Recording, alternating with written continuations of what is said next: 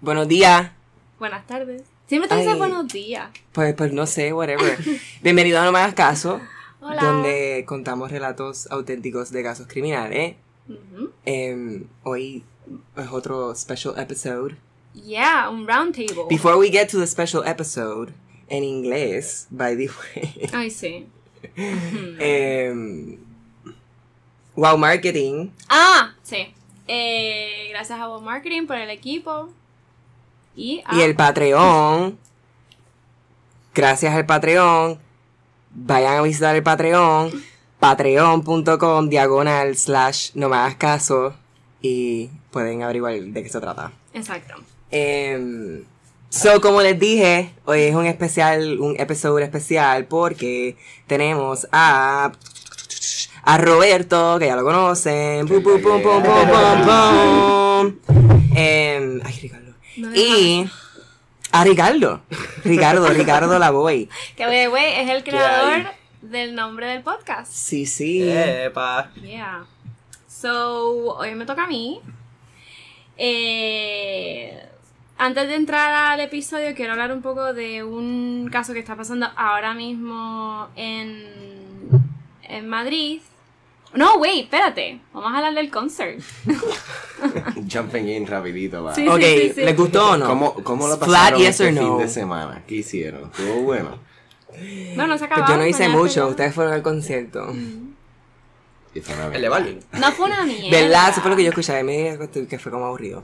Pues Ya la pasé cabrón. la realidad es que si tú fuiste a pasarla bien, la pasabas bien, pero luego like, faltaron tanto y tanto y tanto y tantos Artistas. artistas. Y fue como que, tú sabes, de momento viene bienvenidos al Oasis y tu. Bad Bunny va a salir. Solo las cantó todas sin él.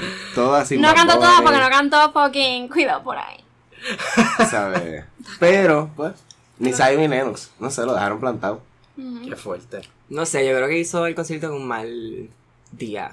Sí, like. sí, claramente. O la producción no fue lo suficientemente, no sé, agresiva para traer a esa gente. Yo, yo qué sé. Pero Jake Balvin tampoco es como que. La mejor parte fue Joel y Randy. No, tampoco así. Sí. A mí La me dieron pena porque se La veían ya mejor parte del mayores. concierto de Balvin fue Joel y Randy. No, a mí me dieron pena, a mí me la dieron pena porque se ven ya súper mayores cantando esas Loca, pero canciones. No, hecho, cuando pusieron, ¿qué es lo que pusieron? Este, La canoa. eh, no.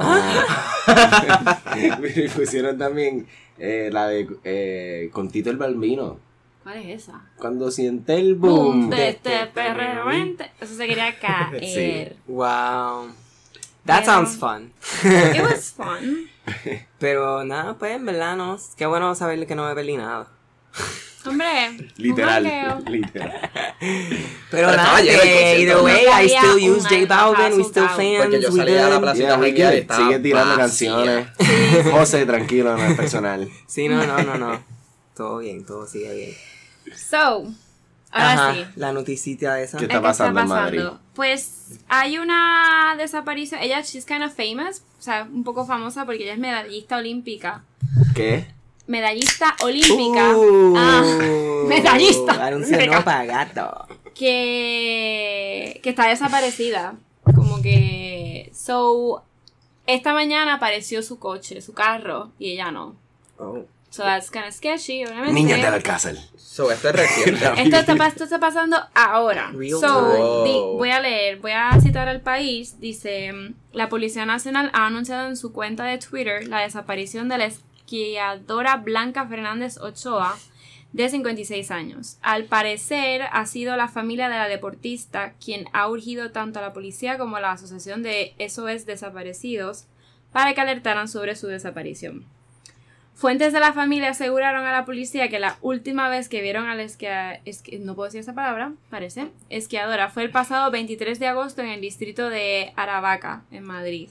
Que, by the way, hay un restaurante chino donde come el ex-rey, que está bien cabrón. Bastante barato y se come bien cabrón. Ah, yo he ido, es bien grande, ¿verdad? Que es bien grande. Sí, Tiene una super sabe terraza. cabrón, es de los mejores. De los mejores sitios de comida sí, china. yo sé de qué van a Sí. llegar a hablar. So, pero es en, Wow. Arava- en Aravaca. No hay tren, so tienes que tener carro. Anyway, donde ella vive. Conducía un Mercedes clase A de color negro, matrícula 0213. Seca de. Roberto aquí está chupando. El coche lleva una bandera de Canadá en el asiento del conductor. La cosa es que ella dejó el móvil en su casa y en el carro aparece su cartera. So that is really sketchy. Mm, Y el carro estaba mal estacionado en el pueblo de ella. mm, se la llevaron. Ya. Y la siguen buscando. Esto fue lo que. Ay, pero ¿cuándo pasó esto? Esperemos que le Esta mañana. Ella lleva desaparecido una semana. Segura. Y esta mañana aparece. Encontraron el coche. El coche, sí. Con la cartera. Tú no te vas a ir sin tu cartera, mínimo. Si dejaste el teléfono en tu casa, déjalo, se me olvidó. Pues de- sería mucha mala suerte, like, dejar tu teléfono en tu casa y luego en ese entre tantos desaparezcas también. Y quedaste, ¿no? Cincuenta- tiene 56. No se sabe si está viva o si está muerta. So, ok, ahora sí, vamos a Jax. Voy a buscar aquí que tengo aquí un ¿Es más común que rapten chamaquitas o...? Exacto, eso, es lo que iba a, necesariamente. eso es lo que iba a decir. Creo que sí, no sé. Usualmente son gente un poco más, más joven. Más joven, sí. Ok, vamos a empezar. Hoy voy a hablar de un... Se llama Los asesinatos en el Hotel Reyes Católicos en Madrid. Mm. Y voy a citar al periódico El País, Onda Cero y ABC. Digo esto como una imbécil, pero es porque están fucking jodiendo los podcasts y no citan a sus fuentes. Hay que citar. Hay que citar a mi gente, Después piensan que estamos ahí hablando. robando información y no. Plagio. Ajá, exacto.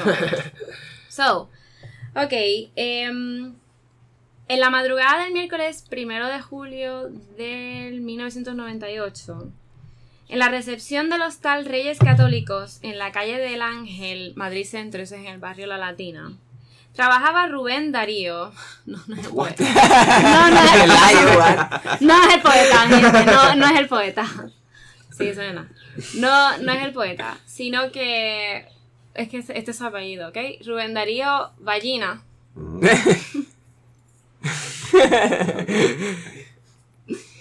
Y era un malagueño que había llegado a Madrid para cumplir su sueño de ser modelo.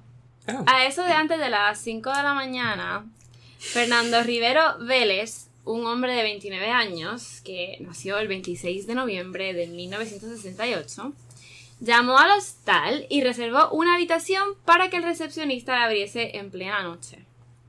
Fernando se había pasado el día en La Rosilla, uno de los poblados de la droga que rodeaban Madrid en los 90. Primero se había fumado un gramo de heroína y después se había metido dos gramos de coca en vena. Tras dejar a su novia, Wow, o sea, él no estaba aquí. Ajá. Tras dejar a su novia Olivia en el club donde trabajaba, con el subidón de la coca, decidió entonces finalmente ir al hostal en el cual había hecho la reserva. Este era un hotel que él conocía porque cuatro años antes había pasado varias noches allí, junto al dueño del hotel, que le daba un techo en el que pasar los monos y algo de dinero para comprar droga a cambio de sexo. Wow. Entonces, así fue.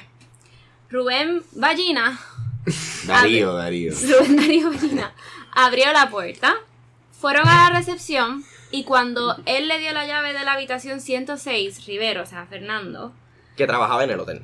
Ah, o sea, trabajaba, Ru- Rubén Darío trabajaba en la recepcionista, van a él le abre, él llega con una caja, eh, Fernando, él le va la llave de la habitación 106 y Rivero inmediatamente al otro lado de la recepción abre la caja que llevaba, le apunta con una escopeta y le dice, tú, ya tú estás muerto. So, es como que, como un atraco, ¿right? ¿Qué hace? Amenazado con la escopeta, amenazándolo, perdona, le ató las manos y los pies y le amordazó con una cinta adhesiva. Sea, como que le Ajá. cerró la boca. Cuando estaba en plena faena, llaman al timbre del hotel. So, él se queda así y él decide bajar para abrir. Eran el camarero Juan Ignacio Arranz eh, y su pareja ocasional, Margarita, que era la dueña de un pub cercano al restaurante que trabajaba Ignacio. Los dos habían decidido terminar su noche juntos en el hostal. Fernando, que by the way estaba en libertad condicional, les abrió y cuando entraron inmediatamente les encañonó y se, y se puso a atarlos con la cinta. Margarita le pidió que no le tapase la boca porque tenía asma, a lo que Fernando le responde, no se preocupe señorita que ya no va a tener más asma. Uh. Rime, Rivero. Clearly no murió, para que o uno de ellos no murió. Rivero, armado con un cúter. ¿Sabes lo que es un cúter? Lo que puede abrir Mm. cajas, lo que puede abrir cartas. Oh, un Cutter. cutter. Box cutter. Cortó las gargantas de ambos hombres y la de Margarita. Diablo. Después dispa- Sí. O sea, esto pasó así, pum, pum, pum, pum. Ahí no. Esto fue en un cuarto de- del hotel. Él lo su. Es que quería decir esos detalles más adelante, pero él, él lo sube. ¿Vale? Ok. Eh, Rivero, armado con el cúter, ¿verdad? Anyway, los corta la garganta a los tres. Disparó tres veces. Dos tiros entraron por la espalda de la re- del recepcionista y uno por la del camarero. Rivero no disparó a la mujer porque se quedó sin balas. Así que se como que se tuvo que conformar con el tajo en el cuello. Wow. La agarró del pelo para comprobar si el corte había sido Oh, efectivo. La vio, dijo, la soltó. Y dijo, pues esta está muerta, porque Margarita se estaba haciendo la muerta. Voy a dar un salto aquí, pero tiene que ver con la... Muerto. No me tapes la boca. ¿no? Me hago la vuelta. Sí, pero te She's cortaron smart. como quiera, ¿me entiendes? Like, Ya, you- ahí- She could have died. Yo creo que tiene suerte que Ajá, se- se quedó viva. exacto. Voy a dar un salto aquí de dos años, pero es para simplemente con- contar la historia de esta misma noche de la- desde la perspectiva de Margarita. ¿ok? Dos años después de este crimen, durante el juicio en la audiencia de Madrid, Margarita se convierte en la única testigo del doble asesinato y en el juicio, protegida por una mampara que ocultaba su rostro, contó cómo el acusado Fernando mató a tiros a las otras dos víctimas y que dijo llorando me salvé la vida por hacerme la muerta. Con la voz entrecortada, que en el momento tenía unos 47 años, relató que, abro cita, llegó aproximadamente a las 5 de la madrugada al Hotel Reyes Católicos en compañía de Juan Ignacio, que en el momento tenía 37 años y que al entrar en cuestión de segundos vio venir hacia ella a Fernando. Se puso delante de nosotros y sacó un arma. En ese momento yo no sabía lo que era. Inmediatamente el hombre apuntó con el arma a la cabeza de su pareja, o compañero, whatever, y dijo que se trataba de un atraco, que no nos moviéramos. Juan Ignacio, según Margarita, le contestó a Fernando, eh tú, tranquilo, toma la cartera. Seguidamente añadió la testigo que nos pidió que subiéramos por la escalera que conducía a las habitaciones. Al llegar al rellano, que eso es como un descansillo, eh, vimos en el suelo amordazado y con las manos y los pies atados a un hombre joven. Didn't, obviamente no sabía quién coño era. Dice, yo no esperaba nada, solo que nos encerraran en un cuarto o algo así.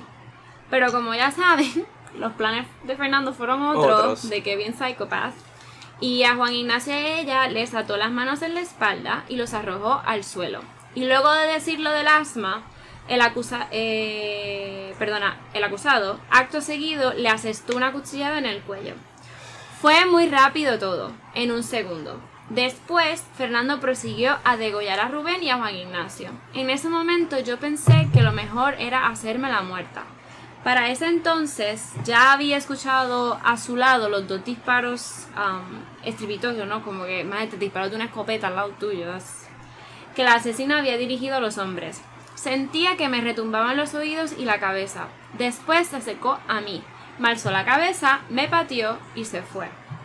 Ok, ok, ok, ok. Pero en el hotel no había más nadie. O sea, él, él, abrió el hotel. Bueno, es un para hostal esta también. gente. Recuérdate que. Me parece que no, porque I guess que es- uno, pues, I guess que es más pequeño, ¿no? Entonces. No es tan Bueno, hay pequeño. veces, oye, hay veces que tú entras a un hostal o un hotel y No la única nadie. persona que tú ves es la recepcionista y ya. Exacto, depende de la. No sé. y más en un hostal, día Aquí. de semana a las 5 de la mañana. ¿En qué Claro. pueblo fue esto? En Madrid, en el centro, en la Latina. En la, la Que también es raro porque siempre eso está lleno. Ah, Sí. Y luego en verano, estamos el primero de julio, 2 de julio, ¿A qué ¿De hora qué fue? año? a las 5 de la mañana. Las Pero, la que a lo mejor un hostal que no. Me vi durmiendo. Sí, la gente está O un hostal que no, no, no, no sé, la gente no conocía tanto. Es iconic. I don't know. ¿Cómo se llama? Reyes, Reyes católicos. católicos.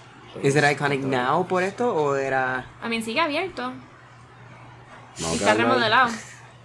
Vamos para allá a tirarnos una foto. Ok.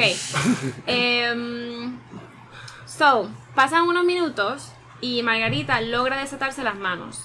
Abro cita. Utilicé la camisa que llevaba puesta para enrollármela en el cuello y detener la sangre. Y después bajé a la recepción para buscar un teléfono.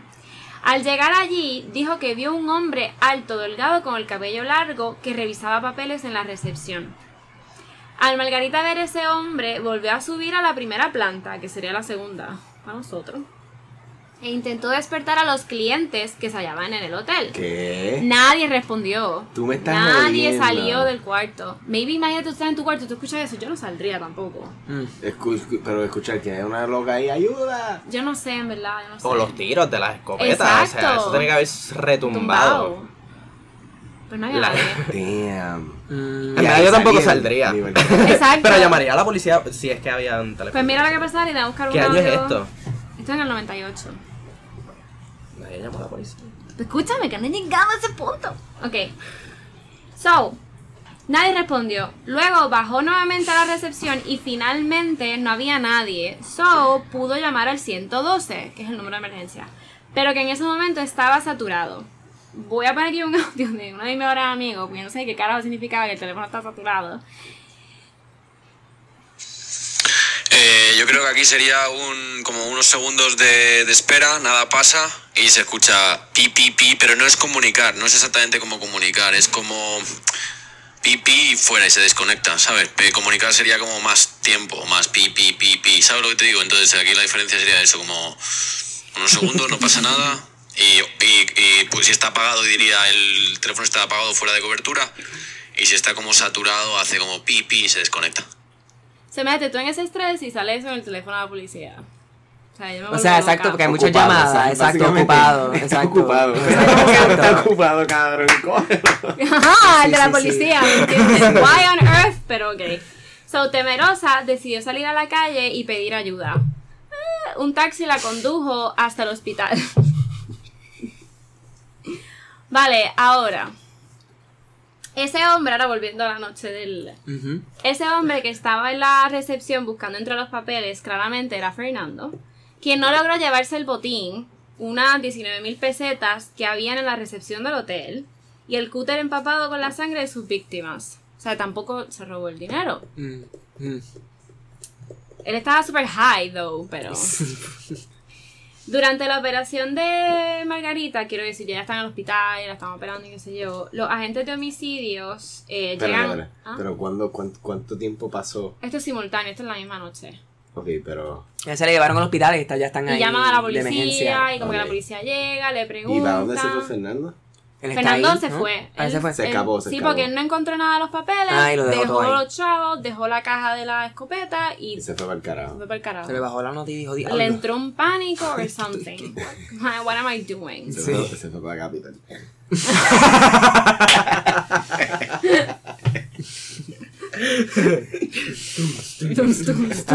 Lo que le quedaba. Ajá. o a mantenerlo. Anyway, el punto es- Um, so, la policía sale de la, de la- del hospital y llegan al lugar del crimen porque dicen, mira, esto me pasó en el hotel, naturalmente. Ellos inmediatamente que entran a la recepción se fijan de este elemento extraño que había en el escenario, que era que no encajaba allí y que era que obviamente lo tuvo que traer el autor del crimen y era la caja de cartón de un metro de largo y 20 centímetros de ancho, o sea, un tamaño ideal para esconder una escopeta con la que le dispararon a Ignacio y a Rubén. En la caja había una etiqueta con la dirección de una tienda de muebles de Alcalá de Henares, o sea, Sí, fuera de. Madrid. Los agentes, bueno, del centro. Los agentes de homicidios pidieron ayuda a sus compañeros de la comisaría de Alcalá. Ya, para sí. que sigan la investigación ellos, no los de Madrid, Madrid. Y los agentes se presentaron en la tienda de muebles y el encargado les dijo que a las cinco y media de la tarde del día anterior había tirado la caja a un contenedor de una calle cercana. Un, un ca- caimán, que es lo que se conoce en la policía de allá, que es un veterano del grupo de policía judicial de la comisaría, se plantó delante del contenedor y miró alrededor. Reconoció un portal. Allí vivía un toxicómano al que había detenido varias veces, un tipo al que todos le llamaban el loco, y cuyo nombre real era Fernando Rivera, Rivero Vélez. Damn. Damn. So, ellos tienen este, esta hipótesis ahora, y pues para probar esa hipótesis, sea cierta o no, los agentes de homicidios, o sea, se comunican con los de Madrid y ellos van al hotel, al hotel y saben inmediatamente que sí, cuando ven a la recepción del hotel una ficha de hospedaje manuscrita por el recepcionista que ponía cliente Rivero Vélez, llegada primero de julio, salida 2 de julio, habitación 106. tipo es un morón. o sea, el día está su nombre. Yeah. Va a quedarse ahí. I mean, he was high, pero pues, me imagino que tiene que ser por eso. Ok. em, simultáneamente, Ay, perdón. simultáneamente o tras o, o inmediatamente tras la matanza en el hotel, Rivero recogió a su novia y los dos salieron hacia Castilblanco, que eso es en Badajoz, donde vivían los padres de Olivia. Fernando le dijo a su novia que le cortase el pelo. Mientras la policía enseñó a Margarita, la superviviente, varias fotos de delincuentes, entre las que estaba la de Fernando. La mujer no dudó ni un segundo. Los agentes de Alcalá se desplazaron hasta la casa que compartían Fernando y Olivia, pero allí ya no había nadie, así que comenzaron a apretar a los compinches habituales de Rivero, los que se metían droga con él. Y uno de ellos les dijo que el loco le había llamado horas antes desde un número. La línea correspondía a un teléfono fijo de Castilblanco. Ya, ya lo tenía. Pero eso fue que te dije que esto era un open and shut case. Sí, sí, es como que ya. Siete agentes de la comisaría de Alcalá encontraron la noche del día 3 de julio, 48 horas después del crimen, el Peugeot 205. Yo nunca sé, sé decir esa marca. Peugeot. Peugeot. El Peugeot. Sí. Peugeot 2- 205 que conducía habitualmente Fernando Rivero, aparcado en una calle de Castilblanco. Recurrieron a un truco de caimán. Le desinflaron una rueda y troncharon toda la noche, o sea, se quedaron ahí bailándolos. Durmiendo por turnos en las cercanías del coche. Primero salió Olivia y llamó a gritos a Fernando. Tenemos una rueda pinchada. Cuando el loco apareció, le apuntaron seis pistolas en la cabeza. Anda. O sea, esto fue como, como Sí, una película. bueno. ¿A dónde tú vas? Para ningún lado, cabrón. No vas para ningún lado. Fue trasladado al cuartel de la Guardia Civil de Herrera del Duque, donde intentó fugarse agrediendo a un agente. Luego te van a matar. Ujú. Ni Estados Unidos lo mata. Por eso ya lo hubieran matado. I mean, well. Final- Pero era el blanco, so. Sí, I, I was gonna go there, pero después dije, Is it true? No. Ok, finalmente fue conducido a la prisión de Badajoz, donde fue sometido a un estrecho control. O sea, preguntas y all that bullshit. Ok. Tras este acontecimiento, o sea, imagínate en este pueblito que solo que en ese momento tenía 1400 habitantes, o sea, mm, nada, eh, reinaba el desconcierto por la también detención de Olivia. Y es que Olivia vendía lo que no era, lo que ella era. Ujú. Ok. Porque los vecinos negaban que la chica, hija de unos guardeses, guardeses son personas que cuidan fincas y casas grandes y whatever, hubiese intervenido en el crimen de la calle del Ángel. Which is true. Pero, cito, muchos paisanos le, la recordaban como una buena persona, católica practicante. Incluso algunos vecinos recordaban su participación hace apenas unos años en un cursillo de cristianidad en el monasterio de Guadalupe. Abro cita. Y Olivia se fue a servir hace unos tres años a Madrid, servir como monja.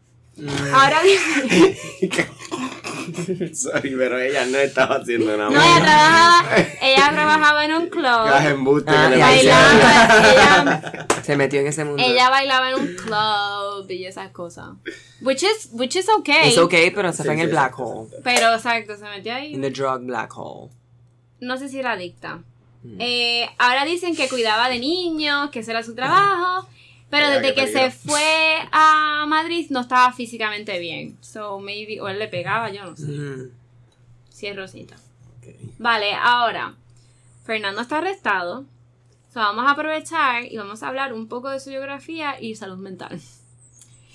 Fernando. Clearly he's not, It was okay. not right. Ok, ¿qué le pasaba a Fernando? Fernando era huérfano de padre y era hijo de es, perdonen, hijo de una matrona que había dado a luz a seis hijos. Él era el menor o algo así. A los 13 años comenzó a fumar porros. ¿A los qué? A los 13. Ah, A fumar porros. Hasta 6 mínimo al día. O sea, estaba high todo el día. no, sí. Diablo, desde los 13. Ujú. Con 16 inhalaba pegamento. Y mezclaba anfetaminas con Anda. alcohol. A los 17 empezó con LSD, con la heroína y la cocaína, que era su droga favorita, pese a las paranoias que le provocaba. En uno de esos episodios, él ya trabajaba y perdió el único trabajo que tuvo, el de celador de un hospital de Alcalá. Y yo busqué qué carajo que era celador de un hospital, y es la persona que vela que la administración esté corriendo bien, bla, bla, bla. Ok, I'm good. Um, cuando, eh, cuando en el trabajo eh, propinó un brutal cabezazo a un compañero, Wow. al que le rompió varios huesos de la cara. Oh. O sea, el nivel de, el nivel de cabezazo. Decía No que... le pongo cara a este tipo, no sé si es flaquito. ¿Verdad? No No sé, si es sé, no me la he grande, podido fuerte. imaginar Para poner la tampoco. foto. Yo pondré foto, pondré Sí, foto. Claro, por eso Ah, tienes que visitarlo en el grupo de Facebook. Exacto. No me hagas caso podcast. Muy bien. Decía que era. ¿Por qué le pegó el cabezazo? Porque él decía que el compañero no paraba de criticarle. Su madre le ingresó a un hospital psiquiátrico desesperada y allí le diagnosticaron un trastorno de la personalidad con rasgos psicopáticos y agresivos. So era como que fue la mezcla de que up, adicto a la droga y con psicopatía like agresiva. Para entendernos, o para, voy a entrar aquí un poco a la psicología, Rivero es un psicópata, alguien inteligente, pero incapaz de sentir empatía ni compasión por nadie. Wow. es verdad, bueno. Abro cita. Atracador, falsificador, un chulo, cocainómano, matón de discotecas Wow, no había y, escuchado as- eso. y asesino con mayúscula. Ese era el retrato que pintaba la policía de Fernando en el 98. Y los psicólogos que empezaron a atenderlo desde que entró a prisión Ajá. decían que era inteligente, muy violento, frío como el hielo, chantajista, sin posibilidad de empatía, un psicópata, añadieron los psicólogos. ¿Quiénes eran Wow. sus padres? Ellos eran como que adictos también o algo, ¿no? No dice nada y parece que no porque la mamá estaba desesperada con él y lo metió en un hospital y todo. Porque para Like, ser no lo adicto a los abandonó. 16, something's not right. ¿Me entienden? En la casa o... Ella, sé, acuérdate que ella tenía, ella tenía seis hijos. Yo creo que se le da un poquito de las manos. es el menor? ¿no? Sí, Sí, el que más tiene atención se cría solo. no sé, Maybe. maybe. Sí. Y tampoco eran pobres también. You never. Era de los- eran de los barrios malitos de Madrid. Un yonki. Un junkie. Sí, sí, exacto. Sí, sí, un junkie. So, esto fue en el 98 que salen estos resultados mentales. En enero de 1999, Rivero fue trasladado desde la prisión de Valdemoro a la audiencia de Guadalajara, donde tenía que responder por unos pequeños delitos cometidos en esa provincia. Mientras esperaba a entrar a la sala, pidió permiso para ir al servicio y cuando un guardia civil la acompaña, con las manos esposadas, agarró un candelabro y golpeó a la gente. Logró huir del edificio y su rastro se perdió. Se- Jesus. ¿Cuándo escapó. fue eso? En el enero del 99. Se escapó, se tiró un Seis de meses bicicleta. después de que él De hizo la lo- cárcel. Esto es de la cárcel. No. Ah. Yo dije. de la audiencia de Guadalajara, él estaba como que le iban a acusar de otros Me está delitos. escuchando. Como de robos y cosas así. Like on a trial. Ajá, second trial. Y él le dice, mira, me estoy meando. En la corte. Ajá. Ah, él iba a entrar a sala, como que él dice, mira, me estoy meando. Y que en ese caminito le metió al guardia y a el crispín. So, Margarita, la mujer que sobrevivió, eh, que seis meses después no se había recuperado de los efectos y de obviamente, de cicatrices en ¿Te imaginas, se enteró de esta fuga porque se convirtió en prioridad absoluta para todos los cuerpos de seguridad. Esa tipa la escondieron, you know. Eh, incluso este fue el primer caso de búsqueda y caza de un, de un delincuente que se, que se utilizó en internet. Como que avisos por internet y qué sé yo. Wow. Aviso por internet a, a la gente. Ajá. Sí, como el chat. Como el. ¿Cómo No, se llama? sino- We're looking Amber Alert. Algo así, como que fue la primera vez que ¿Cómo? la... ¿Tú no, no has recibido eso? Amber Alert. eh, Cuando un niño Es se de un caso que viene a Estados niño Unidos. se pierde. De Amber. De una nena Amber que es bien un caso bien famoso que Héctor Ya, lo puede contar. y, y de ahora, como que recibe un Amber Alert todo el mundo. En el iPhone te este sale. nene, este nene está perdido, ta, ta, ta. Lo que pasa es que aquí. No es tanto así como Estados no Aquí no, en Estados Unidos. Sí. Yo lo he recibido estando allá. Sí, exacto. No, no aquí. Ujú. Qué fuerte, pero qué cool. Yeah. Sí. So, lo que quiero decir es que la policía por primera vez like, utilizó el internet y las computadoras como forma de aviso y herramienta para encontrar a esta persona.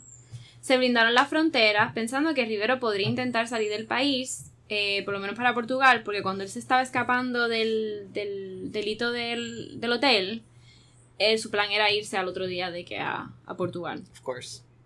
Pero el loco se refugió en uno de los lugares que mejor conocía.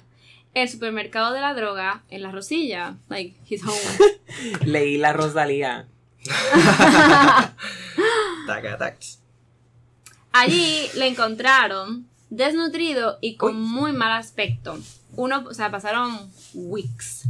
Unos voluntarios de la Asociación de Ayuda a los Toxicómanos eh, remaron, o sea, él se puso a trabajar en esta asociación.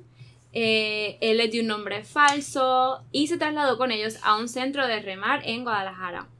Su empeño en cortarse el pelo hizo levantar las sospechas de algunos voluntarios. ¿Qué nivel de empeño? No lo sé. Pero para levantar sospechas, pues. Pero porque no se lo cortó él y ya. I don't know. No cortame el pelo, no cortame el pelo. No cortame. No sé. like, loco, córtate sé. el pelo y ya, cállate. No sé. No sé. Eh, Eso mismo es. Tuvo que hacer eso. Tenía una persecada. Cabrona. con el pelo. Literal. Desde el principio, porque la novia le cortó el pelo a él también. De que él cree que con eso it's fucking enough. Hannah So- Montana. Sí. Que comprobaron. Lo comprueban que este tipo tiene, like, he's a bad person, whatever, porque la foto de su nuevo refugiado sale en varios periódicos. Así que llamaron a la policía. Los agentes le detuvieron a punta de pistola, once again, mientras clasificaba ropa usada. Me imagino hablando las camisas. Y él llega ahí. Y no le dieron opción ni a moverse. Esa fuga le complicaría aún más la vida en prisión. Pero es que además, Rivero a él le daba igual. Porque él se convirtió muy pronto en un kie, que le dicen allá que es como el, El- jefe, El el, bichote. bichote, el líder de la prisión. Ah, Con- por, por la violencia y por las amenazas, pues te... Poco después de su Sí, fuga... inteligente ahí, es él ya tenía, Sí, él era- tenía un negocio allá adentro. Sí, literal. Dice que yo... Poco después de su fuga y su nueva detención, fue al juzgado para que le comunicaran su auto de procesamiento, o sea, por lo del escape, y él solo habló para decir, yo y mis compañeros del módulo 4 de la prisión de Valdemoro estamos en huelga de patio porque nos niegan los derechos y Ah. nos están pegando y amenazando. Uh. Ok, whatever. Lo cierto es que nada más ingresar en ese centro, el loco le aprendió a golpes eh, con dos funcionarios, o sea, dos policías, a los que dejó mal heridos y se convirtió en un grupo, en un preso FIES, que es como que control directo, que es como que el régimen más duro que hay en prisión. Aislamiento todo el día, nada Tiene más para comer y tiene casi nulo contacto con otros reclusos porque he's a fucking Ujú. menace. Ahora, pasaron los años y saltamos a marzo de 2007.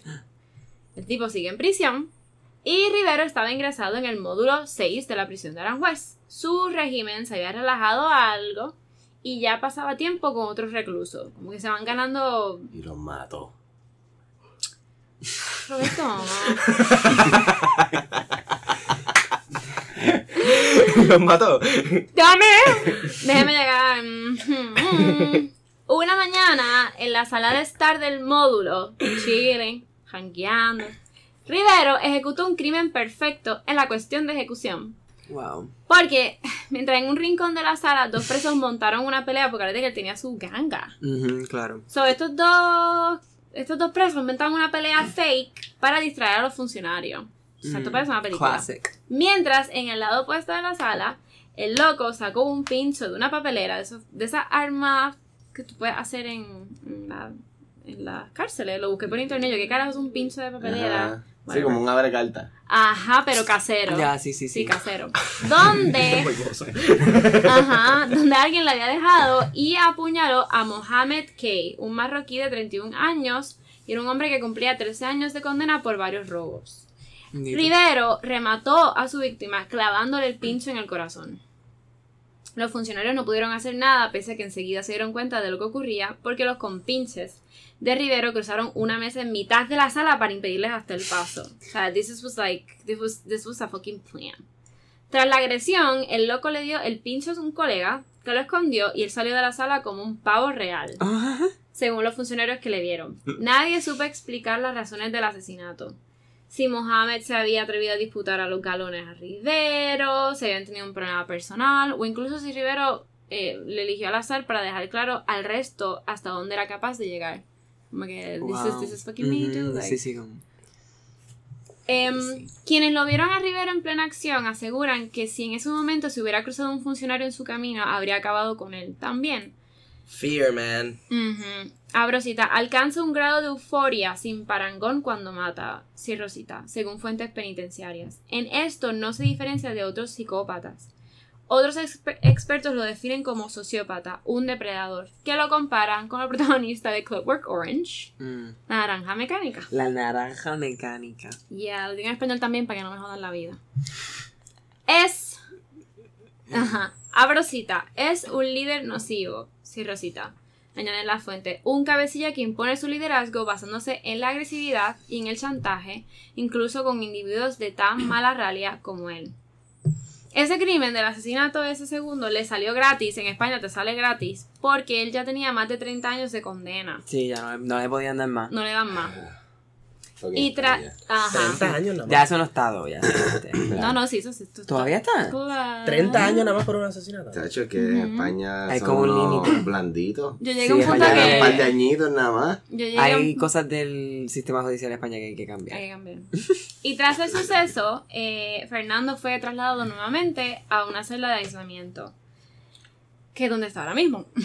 Rivera es un tipo inteligente. Incluso ha estudiado Derecho durante su estancia en prisión. En los juicios no ha declarado nunca y sus únicos testimonios son los que ha prestado a los psiquiatras que han valorado su estado. A uno de ellos, el de la prisión de Valdemoro, le contó lo ocurrido aquella madrugada de 1998 en el hostal de los Reyes Católicos. Él le dice, le pedí el dinero al recepcionista. Creo que perdí el control. No iba a matar, era innecesario. No recuerdo cómo los maté, les corté el cuello, los até y les disparé un par de tiros. Perdí el control de mis acciones. Algo había superior a mí que no podía controlar. Es algo que no me ha hecho muy feliz y de lo que no estoy orgulloso. Pero luego estaba bien fucking high. Ajá. Drugs, man. So, condenado, o sea, su estado.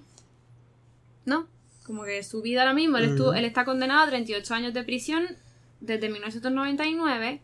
So, yo saqué Sí, más- ajá, 38. 38 años, le Pero me falta. dijiste que eran hasta 30. Sí, cuando pasó es que- esto, cuando pasó lo del segundo asesinato, pues no sé. Pues ah, exacto, ya tenía. No, porque dije, ya tenía más de 30 años. En el momento de. O sea, ya estaba condenado a más de 30 años. Si tú estás condenado a más de 30 años, te sale gratis cualquier otro caso que tú hagas. Si estás como que. Exacto. Como que. ok, ok. Lo que Estás pasa es que pasando la pues, no se condena. supone que se haya escapado, ¿no? También. Y pero- no haya matado a gente en impresión. ya.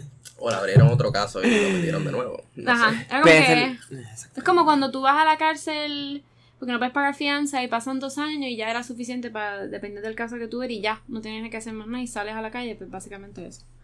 Le faltan unos 18 años, o sea, que si no muere de aquí a allá o lo que sea, pues saldrá a la calle.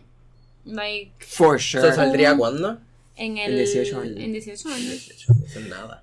Exacto. A la calle un asesino que claramente va a volver a matar porque es una persona con claras tendencias agresivas. 2037. A menos que lo pasen a un 2037. hospital psiquiátrico. I don't even know. O se suicide, o lo maten. Like, Rubén Darío, ¿verdad? No, esa es la víctima. Esa es una de las recepcionistas del hotel. Es verdad, es verdad, es verdad, es verdad. Del Mala hotel, mía. del hotel. Yeah. Pero no, Fernando. Fernando. Fernando. wow, ese, ese tipo cold blooded. Murderer. Yeah.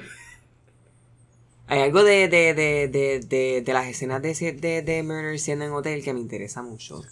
Hotel, so- Ah, to- todo este tiempo yo estaba imaginándome el hotel de American Horror Story. Algo así, Ah, ¿verdad? Como sí. bien dark. como que sí. Sí. Es que es creepy because you know it's a hotel. Y Wow, la gente que se muere en hoteles, tú sabes. Nada, mi gente. Clearly, don't do drugs. I mean, you could, like, you can Yeah, do but just it. don't do that much. Que te vayas a querer matar a gente por ahí.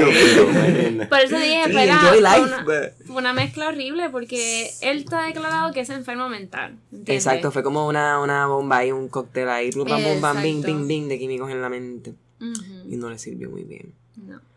Pero nada, este Bad Trip, Ujú. por lo menos me. Tremendo, tremendo caso. Eh, yo, dije que, yo dije que este no iba a ser muy largo porque this is an open and short case. Sí, sí, no, bueno. Este es el primer episodio de Galita que dura menos de 40 minutos.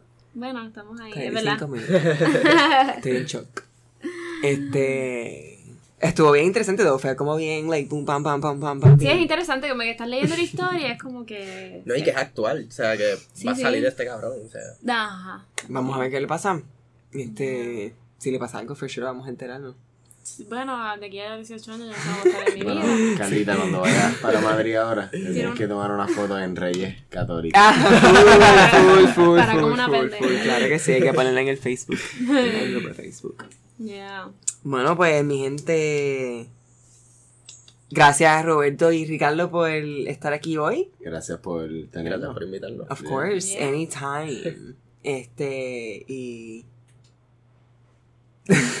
Y ya. Pues lo mismo de siempre: el iTunes, el Apple, el Spotify. Ah, una cosa, mi gente, eh, los que nos escuchan. Este podcast es de. Sí, este podcast es. Es comedia, actually, estamos bajo el género de comedia dark comedy. True Crime Comedy. Ajá. los dos. So, si ofendo a gente, mira, pues, nosotros sabíamos qué iba a pasar con este podcast, pero it's okay. Claramente no eres de los que deberías Sí, no, escuchar. no todo el mundo. o sea, No sabíamos que no esto no iba a ser para todo el mundo. Y- Y... los puertorriqueños hablamos Spanglish. So, Sí, ya que tenemos. los- la mayoría de nuestras listeners son españoles. sí, Pero nada, like. es lo que hay. like. Pero nada, gracias por escucharnos, gracias por el apoyo. Sí. Y ya. Los queremos. Este, de nuevo, el Spotify, iTunes, Mi follow, Instagram. Cinco estrellas, reseña, review. Em, y sí, el Instagram, NMH Caso. Yeah. Y de nuevo el Patreon. Y Para que escuchen ep- episodios premium. Que vamos a grabar una. Patreon.com diagonal slash. No me hagas caso. Yeah. Ya tienes el próximo caso. El mío. Claro, todavía, claro todavía. Tengo tiene. opciones, o sea, tengo, tengo, tengo listita. Porque me- a mucha gente me, ha- me, ha- me han como que tirado pal. Pero eh, creo que más o menos. Tengo algunos que quiero hacer. Maybe puedo hacer un episodio de dos casos. Ajá, si no son muy largos, lo Exacto. juntas, claro que sí. Vamos a ver. Pero anyway va a ser interesante. Hello. ok, bye.